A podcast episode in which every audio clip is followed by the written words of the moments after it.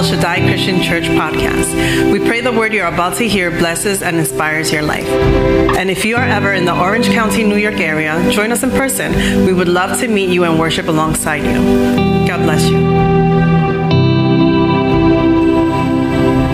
And this morning's challenge for the church is to forgive without borders We recognize that this is not an easy task.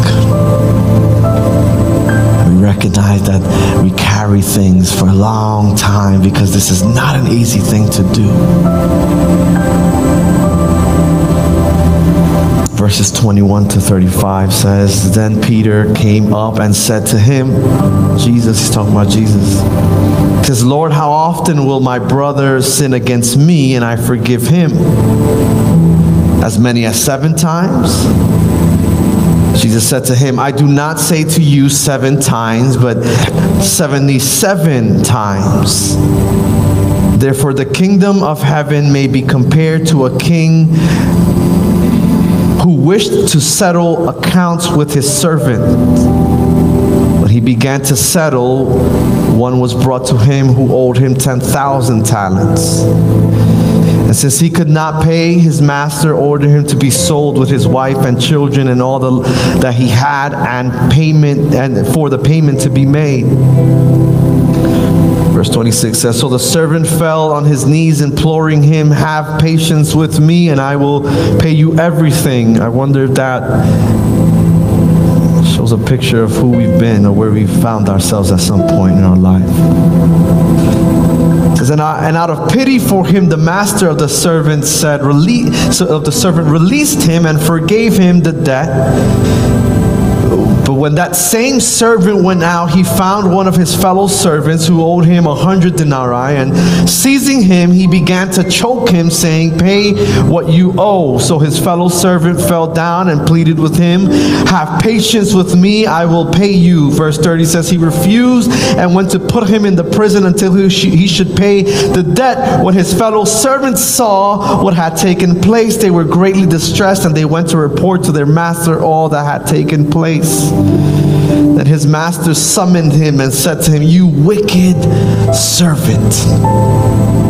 I forgave you all uh, that debt was that debt because you pleaded with me. And should not you have mercy on your fellow servant as I had mercy on you? And in anger, his master delivered him to the jailers until he should pay all his debt. Verse 35 says, So also my heavenly Father will do to every one of you. Remember, we said that parables were meant then to teach, and then after we have heard them, we have now become part of this parable. So he's speaking to us as well. If you do not forgive your brother from your heart, Lord, we ask you this morning that you would continue to keep us, Lord, where you have placed us this morning on fertile ground for the word that we need to hear, God. For the life giving word that we need to hear this morning. We embrace you, your words, your Holy Spirit, God. May it be you that speaks, O oh Lord, this morning to our hearts, to our humble, broken, contrite hearts, oh God. We thank you for your love and your and your kindness towards us. In your name we pray. Amen. You may be seated this morning.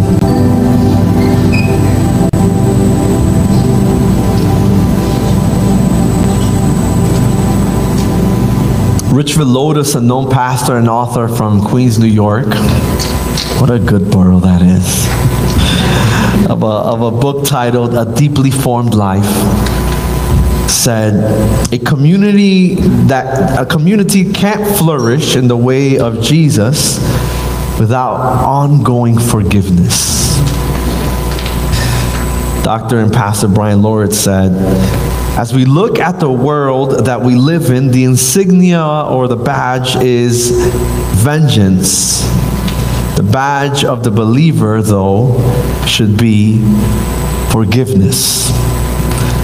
As we continue to say, as we, the beloved community of God, we must also be marked similar to our Savior. And forgiveness should also be one of those marks, uh, those badges that we should be known by or known for. I propose to you that forgiveness is the most truest and genuine and um, rich ways of showing love. Scripture tells us that those who forgive little love little. And that would tell, you, tell us that if we love little, then we are forgiving little. I propose to you that forgiveness is the highest service that we as Christians can give one another. The act of forgiving is the way that we can show that we are truly seeking God and seeking others. So, as we see uh, and we should know, forgiveness is a thread or one of the threads that connects or should connect our Christ like living. A commentary said, Forgiveness is another of Jesus' hallmarks for authentic church life.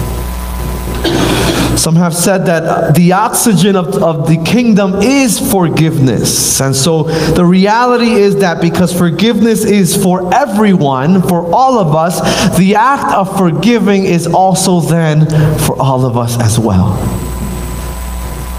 The story opens up with Peter drawing near to Jesus. Peter comes to Jesus with a question.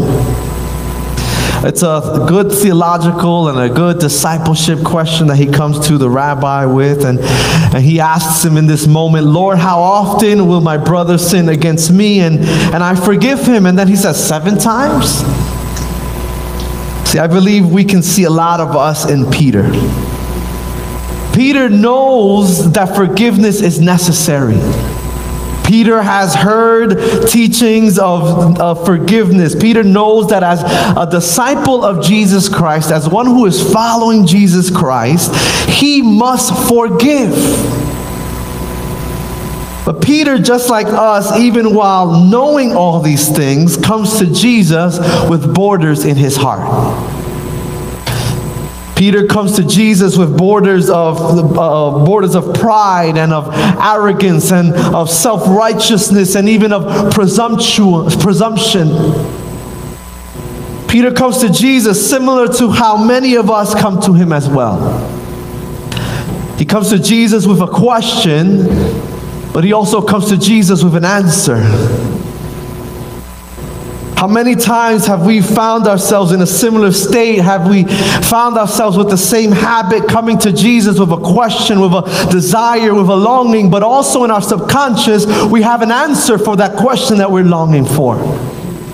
It's almost as if we draw near to our rabbi with this question, with this pain, but we have this suggestion also for him that we would want him to not only respond, but to uh, affirm what we were thinking because we know best. Because we know what we need, right? So Peter comes to him with a question, and he says seven times with an answer as well to the rabbi. Peter, as some would say, comes to, to Jesus in a prideful manner, suggesting to Jesus that the answer to the question he had already. I'm convinced that Peter, with his answer, gives also the impression that he thought, surely the rabbi will be impressed by me. Surely he will be impressed by the amount of times that I'm saying that I should forgive those who have sinned, uh, have sinned against me. Why would we say that? Because in that moment, in that time, the rabbinic law and the rabbinic way would say that uh, uh it would be enough to forgive someone three times. They said three times was enough, and at the fourth time, that's it, you're done. And that reminds us of us, right? Three strikes and you're out. Fool me once, shame on you. Fool me twice, shame on me. The rabbinic law at that moment, the societal norm at that moment was to forgive three times. And here Peter comes to Jesus, doubling plus one what he has heard and has been taught. And so Peter comes to, to the rabbi, to Jesus, almost uh, wanting Jesus to be impressed by him, feeling like, you know what, I heard three, I'm saying seven. It must be this. Must be all right. Problem here is that forgiveness for Peter And forgiveness for us at times is a mere action and option, and it is not and has not become a way, a way of life. I propose to you that forgiving without borders or a forgiving like Jesus has forgiven or forgives is not merely a simple action or a simple option, but it must be a way of life for us. Forgiveness should be who we are, not only what we do, church. And Jesus wants to make sure that Peter and us understand this. And so he responds to Peter in this moment in a very emphatic way so that Peter would clearly understand that it was not about the trivial concept of a numerical value with regards to forgiveness but that it was more about a way of living towards forgiveness. Jesus responds to Peter. If you look at me, look with me in this verse, uh, verse 22, he says, I do not. In other words, he was mincing his words. He didn't want Peter to kind of say, oh, that flipping the words on him. No, he says, I do not say to you seven times but 77 times. Jesus gives to Peter an exaggeration he exaggerates a number to Peter, uh, not because there's a certain numerical amount, not because Peter, because Jesus is affirming Peter that there is a, a quantifiable amount of times that Peter or uh, you and I need to forgive, but because he wanted to make sure that Peter understood that it was not about the amount. Please listen, for a believer, forgiveness should be unlimited. For a believer, for us, forgiveness should be without borders because it should become who we are. You know, I'm Guatemalan, I am a father, I am Latino. That's who I am. I can't change that. I can go into wherever I, uh, whatever place I go, and they'll see my face, not because there's no mask, and they will know that guy is Latino. What God is calling us towards. It cannot be an option for us. And not, it cannot be a choice or, or something that we would choose on this moment. It must be who we are. A commentary said, by the times we have, by the time we have forgiven a brother that many times, we are in a habit of forgiving. And so Jesus is pretty much saying, exaggerates this crazy number uh, because by the time, if we were to actually uh, forgive that many of times, we, forgiveness would become what we do. We should not put our focus on number of times that we are forgiving. Rather, we should be making sure that our focus should be to only forgive. In other words, a life that forgives without borders is a life that does not withhold forgiveness. It is a life that naturally first thinks about forgiveness rather than thinking of vengeance. How difficult that is for us for tack. You stepped on my toes, I'm gonna step on yours even harder.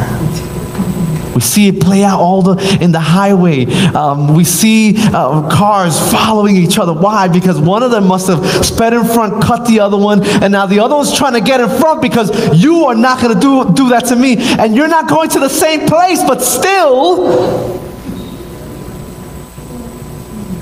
because it's part of our societal norms. And we said last week, right? There are things that we have brought into our churches, into our hearts, into our way of living that are not Jesus. And this is one of those things. Oftentimes, we will choose, it doesn't matter if we're Christian or how long we've been, we will choose vengeance before we choose forgiveness.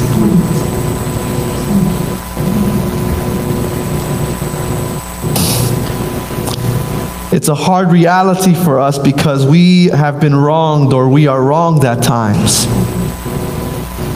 Because as we said before, there is hurt and deception at times. Because as we've said, there is uh, fractions and tensions in every cli- class and type of relationship. It is found everywhere. Mothers, uh, the, the, one of the most uh, t- uh, closest bonds is a bond between a mother and a daughter or mother and a child. And even that, there has been moments where mothers and daughters, sons and parents don't talk for a long period of time. There, it happens. We recognize this. It is a, our life. And yet we are called towards forgiveness, towards a posture of forgiveness. It's hard reality because they owe us, though. It's a hard reality because I didn't deserve that. It's a hard reality because what if they do it again? Those would be some of the borders that would hold our hearts in a disposition to only give forgiveness if they, quote unquote, deserve it. Jesus calls us to not withhold forgiveness from everyone, though Jesus is calling us to have this gift and service readily available for us to give to anyone that needs it.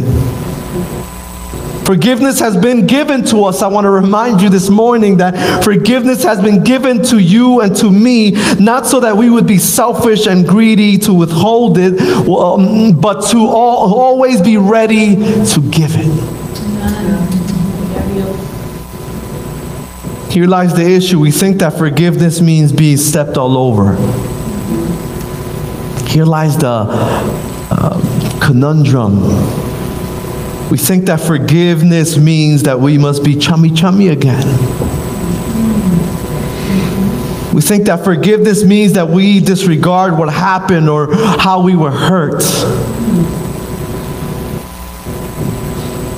Forgiveness is, please listen, forgiveness is not any of those things because we recognize that if we have been hurt, we don't want to be hurt, but it doesn't mean that we stop forgiving. Forgiveness is simply you and I allowing God to be the one who executes the justice on our behalf.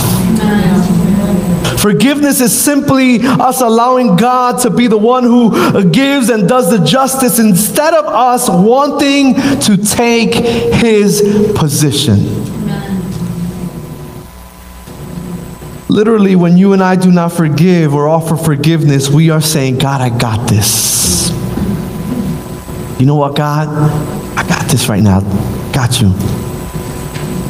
For unforgiveness is literally us being able to say, I'm going to take the proper place of the person that deserves to be seated in the space of executing justice. We, when we don't forgive, when we don't release these things, we say, God, I got this. Scripture tells us in 2 Thessalonians 1 that he will do what is right and that he will pay back those who have done us wrong. In other words, forgiveness places us in our proper position and reminds us that God will be the one and should be the one who will take care of us and will take care of them as well. We are called towards a way of living that will consider forgiveness first and not mattering what has happened. But as we've said already, it goes against our societal norm, and this is why even Christians, even you and I, are astonished. When we look at the news and we see the mother of a African American who was run down and shot down because of racial injustices, uh, when she's able to stand before everyone and forgive those people. That's why you and I, when we see that, we're like, what? I mean, I, I, we can't fake the funk. Is I'm not the only one. it's why we're so shocked by it. It's why we're so shocked when someone is hurt and still they say, you know what, I forgive them. When, when a parent loses a child and this parent can still say, I forgive them, it's why our natural reaction is not to say, you know what, I would do the same thing he or she would do. It would, it, rather, it is, man. It's why you and I, I, even practicing believers, are astonished when something like that is done. Because the world has told us, and we have affirmed it in our hearts, uh, that you, that they, and that people will get what they deserve. You and I have been forgiven. We've been given uh, uh, this gift, and can I tell you a secret? We don't deserve the forgiveness we've received. Never in our life will we ever deserve the forgiveness that we sing about, that we hear about, that we read about. We will never, ever deserve it.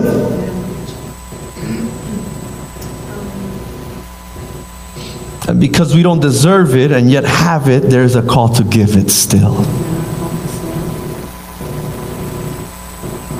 Jesus then goes into this parable to teach Peter and us. He shows us what a life that forgives without borders looks like and what it does. And what a life that lives with forgiveness within borders looks like as well and what it does. The challenge is for us this morning is to find ourselves in where we find we are challenge is for us to um, unbiasedly and, and critically and, and, and, and in, a, in a very honest way see where we find ourselves more often than not. The challenge is for us to realize where we are in that, right? And first we see here the king. The king is old a debt. We see a king of whom you and I would say, when we read this at first, you know what? He was in his right to send that guy to, to jail. He was owed money. We read verse 25 and we would say, you know, he was in, his, all, in all his right. Jesus tells a story in this moment of a servant who owes 10,000 talents. And 10,000 talent, talents for today's um, numerical value is about $6 million. Again, Jesus exaggerating. We must know that parables, we can't take everything literal. But Jesus is still trying to teach us through this, right? Uh, he, he finds himself using this exaggeration so that we would understand and we would get it at the end of it, right? He is wanting to say to us that this debt that the servant owed the king is an unpayable debt. It's an unattainable amount of money for the servant to pay the king. He is trying to teach us that this debt that the servant owes is a debt that he cannot possibly repay ever. It is what he is trying to tell us by choosing this exaggerated amount, right? And in verse 26, scripture tells us, uh, so that, so the, as this king decides that he can't pay this debt and is sending him away, not only him, but his family, uh, the, verse 26 tells us, so the servant fell on his knees, imploring the king, have patience with me, and I will pay you everything. Now, uh, not only do we see an unpayable amount and an unattainable amount, but now we're also seeing an unpayable debt and also a promise that cannot be fulfilled.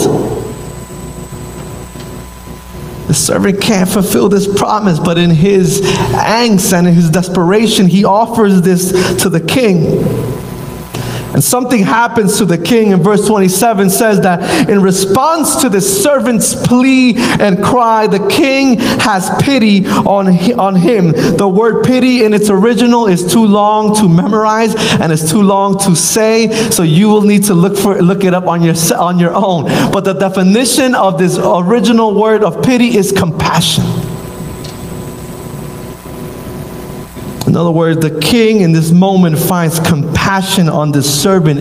It is the compassion that moves him to not only let the servant and his family go, uh, but it, it, it reminds us in this moment what many of us use as rules. What many of us use as a rule of life. The king says to him, Go. A lot of us use this rule of life of out of sight, out of mind. this gesture uh, uh, that would be equal to the Latino culture that would say, allá ellos. Or how this uh, young, young man from our church who's very much loved says often, me importa a mí. The problem with that is that even if we don't see the person, the problem with this uh, theory or this way of living or this gesture is that even if we, in terms of proximity, are far from the people or the person, even if we tirelessly decide to avoid one another, the person or the people, them not being present in our day to day does not pay the debt.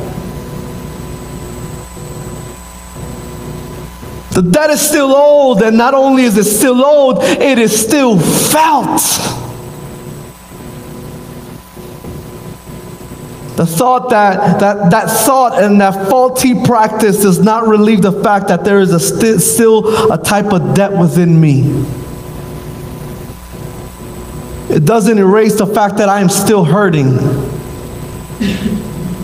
That I'm still dealing with this pain and this anxiety and this anguish and this hurt. You and I know what it feels like to not really have forgiven the pain that lingers, the thoughts, they come up, the anger, it festers within us. We might not even think about it in our day to day. We might not even talk about the people in our day to day. But God forbid they come up in our conversation. But what happens when the conversation happens and the people or the person comes up? We are right back where that hurt happened. Right back in that situation uh, where we found ourselves with a debt. The feeling that debt comes right back. You know what that tells us? Or what that should signal to us? It should tell us and signal to us that we are not free yet, that we are still in bondage that we have not released yet. Because true forgiveness is the key towards freedom, church. I wonder how many of us are dealing with that today, how many of us are still dealing with it. Someone has hurt us, someone crossed us, someone that we put so much trust in ends up treating us like we were nothing.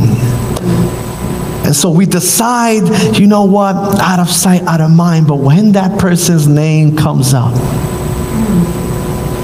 and when that situation comes up in a conversation, our hearts are back in the jail of a forgiveness that is with borders. Warren Wiersbe says, the world's prison is the prison of an unforgiving heart. If we refuse to forgive others, then we are only imprisoning ourselves and causing our own torment the life and action of this king shows us that more than just forgetting and more than just sending him off and more than just not seeing the person or the people and more than not interacting with the people or the person or moving away in proximity, what we must do in order for us to be made well is to also live a life that cancels the debt. God tells you and I today that in order to cancel the debt, that in order for you who are carrying this hurt still, for you and I that are carrying the unbearable weight of what this unforgiving heart puts on us. In order for whoever needs to hear this today, in order for you to be relieved of this burden that we carry or that you carry, we must forgive. And to add to this, sometimes even you will need to forgive or ask for forgiveness. What? Me ask for forgiveness? They did me wrong. As we have said uh, in our very first series when we got here, which was a call to the church, we must seek the peace of the city. We're called to seek the peace of the city. The city is not only our actual village, the actual place where we live, but it means our hearts. It means within our families. It means within marital relationships. It means between husbands and wives. It means between parents and children. It means between fellow believers. The king lets him go and then he forgives the debt and frees the servant. I don't know about you, but I want and long the freedom of God to reign in my house. I don't know about you as a church member of this church, as a person that comes here. I don't know about you, but I also want the freedom of God to reign in this house.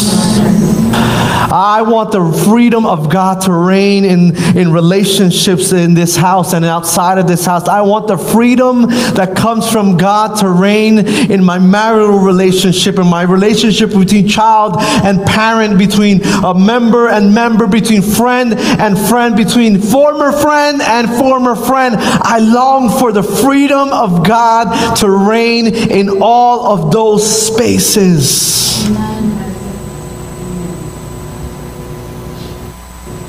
I am believing God to do a great thing here, church. We must believe God to do a great thing here, church.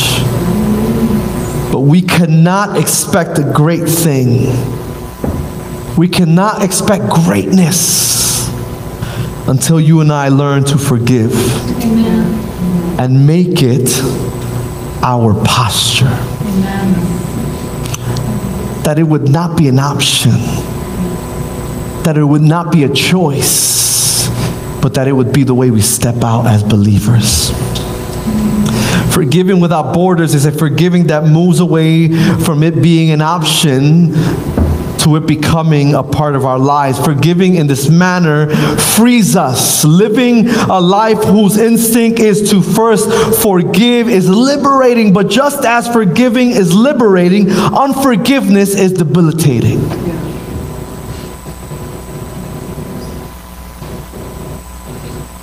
Jesus shows us what that looks like. We see it in the life of the servant. Ironic that we see it in the life of a servant that has already been forgiven. We see this with the servant. He has been given the gift to walk in freedom. Him and his family have been let go, and not only let go, but they have been given the gift to not even have to carry the weight of the debt that they owed. And you know, you and I know that there's a difference between uh, truly being, uh, truly canceling a debt. For example, paying off a bill. What relief that feels like a literal weight that has come off of our shoulders, but we also understand and have felt, I would, I would assume, that you know what it feels like to pay this bill, but still have another bill. And so paying this bill really doesn't feel liberating because I still have something else. It's almost as we jump into the next and we have no space of freedom. In verse 28, it shows us that this servant, although forgiven, uh, which is so crazy to me, uh, uh, although forgiven and let go, was truly still in bondage. It says, But when the same servant went out, he found one of his fellow servants who owed him a hundred denarii, and seizing him, he began to choke him, saying, Pay what you owe. I want you to notice a few things here. This man, scripture says, went out and found one of his fellow servants. In other words, he was looking for this person. The posture of his heart as he, as he was forgiven was not to forgive, rather, he was looking for his fellow servant. In other words, he was looking for the person that owed him. His heart was still in bondage. His heart was still within a certain type of borders. This shows us what Pharisees would look like. It shows us what people, even within the church, look like. People who have been forgiven, just like you and I, and yet walk around looking for people to seize them. You know what that looks like. dealt with people like that. Who've received the same forgiveness that we've received, and yet they walk around with this uh, yoke that they want to place on people. See, wanting to seize their fellow servants. If we've ever encountered someone who is like a taskmaster walking around as if they know what's better, that's what it looks like. That's what this servant represents. Woe to us if we walk around in that manner, church. Woe to us if we have been forgiven just as our fellow servant and yet we walk around trying to seize them. Just as hurt people hurt people, people who are not free tend to want to incarcerate others just like they are.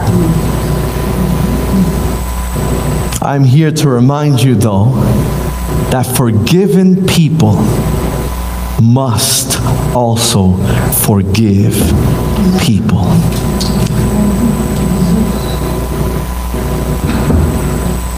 As I ask the musicians to come up and come forward, this man had not understood what had happened to him. He did not understand what was freely given to him, the servant. He was still in bondage even while he himself was forgiven.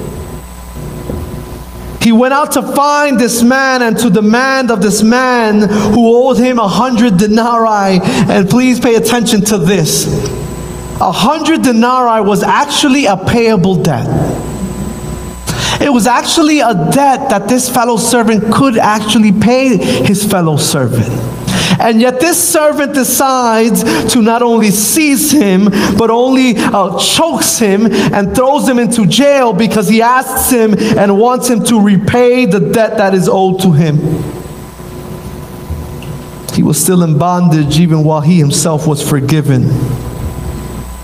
He went out to find this man and to demand of this man who owed him this money even pay attention to this while his fellow servant says the same thing that the servant says to the king. Now, please don't miss that. The servant does not treat his fellow servant, the person that does the same thing he does, that's in the same status as he is, he doesn't do for him what the king, who is in a different status than he is, does for him. Man, how many times have we done that? How does that play out mostly? It plays out in unforgiveness. This man still in bondage does not treat his fellow servant as the king treats him or has treated him. This man who is still in bondage shows us what a person who does not live forgiving in the manner that Jesus has forgiven looks and acts like. This man had the opportunity upon receiving forgiveness of his debt to live a free and full life. And not only do that, but listen to this, right? Him receiving forgiveness gave him the opportunity to then give forgiveness, to then free someone else. What a gift we have received, church.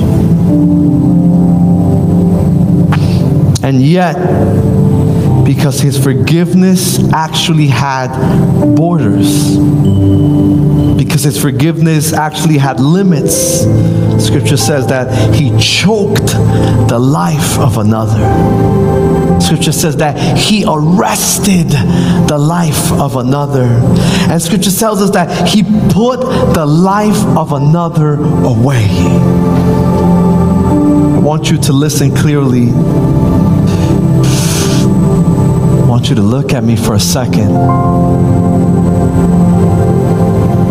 if we don't forgive without borders, if our forgiveness or the ability to forgive continues to be an option rather than a way of living, then we, you and I, not this servant, but you and I physically here, what we're really doing is we're choking, we're arresting, and we're throwing into jail not only our purpose, not only our life, but also the purpose and the life of someone else.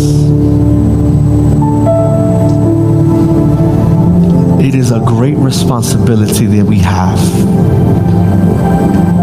If there is unforgiveness in our lives, then you and I are contributing also to choking the life and the purpose out of the community and the ministry that God has placed you in today. What?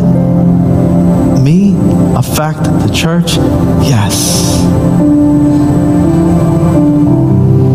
We are being called for more. Towards a really freeing thing, church. I asked the worship team to prepare themselves. This series is a reminder. I feel like when we first mentioned the series, there was a, a joy about it, and I think it was because when we think about without borders, we begin to think about you know blessings that overflow and and, and just overflowing goodness for us. But in actuality, this this sermon, this series, what God has done with this series is that He actually wants to challenge us that we can live lives without the borders that are choking the life out of our lives. That are choking the life out of your purpose and out of my purpose. I wonder how many of us are choking the life out of our purpose because we don't want to forgive. And let us not be like Peter, because we saw it in verse 1, right? But let us not be like Peter and think that we are the only ones that need to forgive. He comes to Jesus and he says, uh, with, with, a self righteous disposition, he says, How many times will I, will I need to forgive when they sin against me? With uh, almost saying, You know, I'm not really going to sin against them. They'll sin against me. So how many times do I need to? Let us not be like Peter and believe that we cannot sin against our fellow man. May we also recognize that we might be choking the life out of our purpose and out of the purpose of someone else because we don't want to ask for forgiveness or because we don't want to forgive. The question is is it worth our life? The question is is it worth your purpose and my purpose? What is more worth to us? Is it our purpose or is it our pride? Can you rise to your feet? You think about your life and how you've moved and how you've stepped out and what has been your reaction, I, I ask you, what's more worth to you? Is it pride? Is it how I look? What they'll say? Or is my life more worth than that? He ends the parable saying the following He says, You wicked servant, he says. I forgave all the all the debt because you pleaded with me. And in verse 33, he, Jesus again with a rhetorical question says, And should you not have had mercy on your fellow servant? Want you to bow your heads, close your eyes, because today is the day that God asks you. Should not you have had mercy on your fellow servant? Should not you have had mercy on your husband and or on your wife or on your child? Should not you have had mercy on your family, on your extended family, on the person that stepped on you, had crossed you, should not have had have you have had mercy on your fellow servant as I had mercy on you. Jesus asks us today this question because today is the day and that God is calling us to release what we need to release via forgiveness. Please listen. Forgiveness is the bridge that we must cross towards freedom. There is no U turn, there is no reroute. Forgiveness is the only bridge that will lead us towards freedom. Question I want you to ask yourself is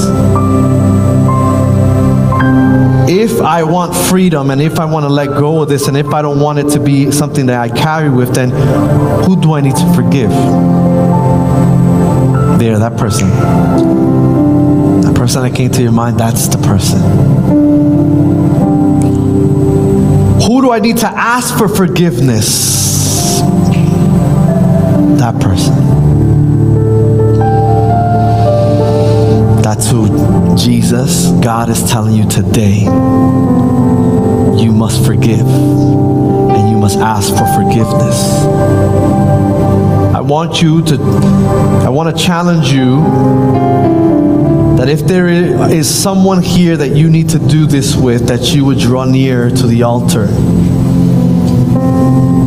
If you know that your forgiveness has been with a border, if you recognize that your forgiveness has, has been an option at times, or more often than not, it has been in, uh, uh, it has not been the norm. The Lord is pleading with you. I am pleading with you to draw near to the altar. It doesn't matter who you are. The Lord calls us today towards freedom and freedom just as Jesus paid the price for. We must also carry our cross. Today, it is forgiveness. There's someone that needs or wants to receive forgiveness from God. We want to remind you that forgiveness of God is not by our works, but it is freely given to us and freely available for us. You can also draw near to the altar. I leave you with this quote. It says, To forgive is to set a prisoner free and discover that the prisoner was always you. As we worship with the team, if it's something that is pulling at your heart, do not leave here before drawing near to the altar. Freedom reigns in the house. Freedom is available from God, but it must be through the bridge of forgiveness. God bless you, church.